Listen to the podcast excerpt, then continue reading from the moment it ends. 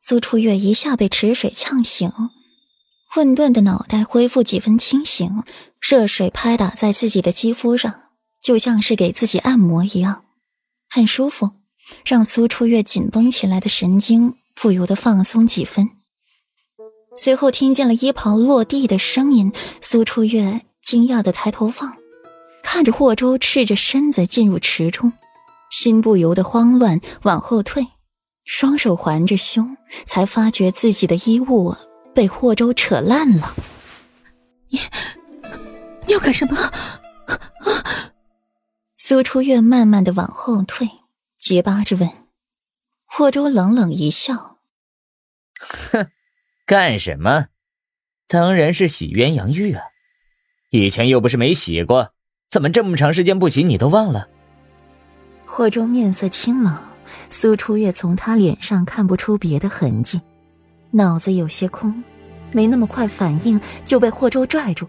在水里来了一场妖精打架，水花四溅，两种不同的声音紧紧的交缠在一块儿。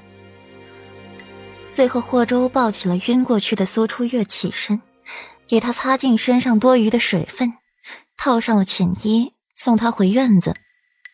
地上铺着柔软的胡毯，赤着脚站在上面也不会觉得冷。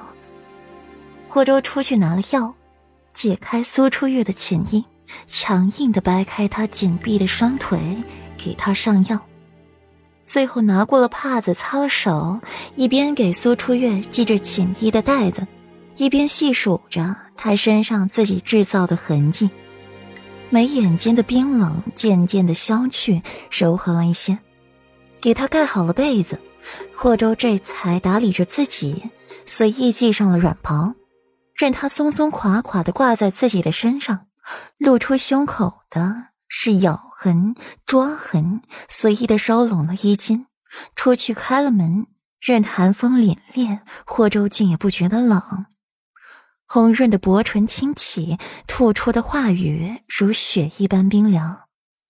小五，去给苏晴找个女人。有病的女人。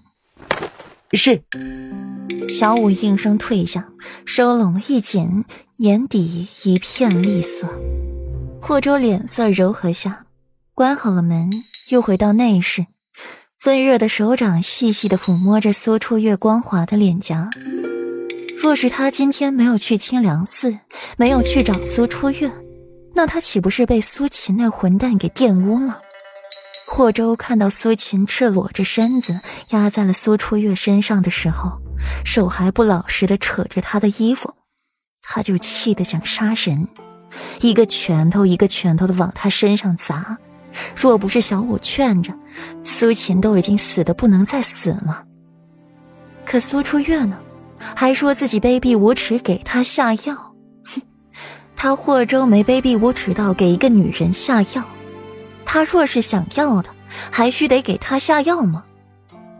霍州闭了闭眼，掀开被子，抱着苏初月一起睡。许久没有尝到这女人的味道，今日碰了，倒是有些控制不住自己，还伤了她。想此，霍州抱着苏初月身子的手紧了紧。裴玉处理完选秀的名单，墨玉。换了一身衣袍，便回了七云轩。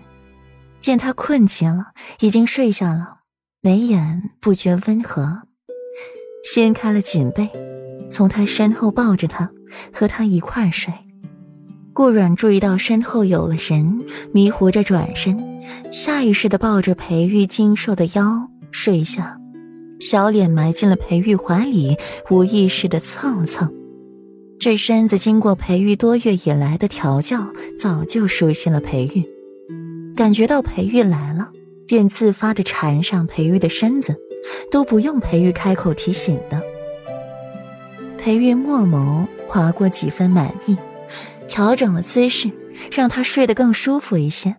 手掌轻轻的拍着顾软的背，一时温馨不已。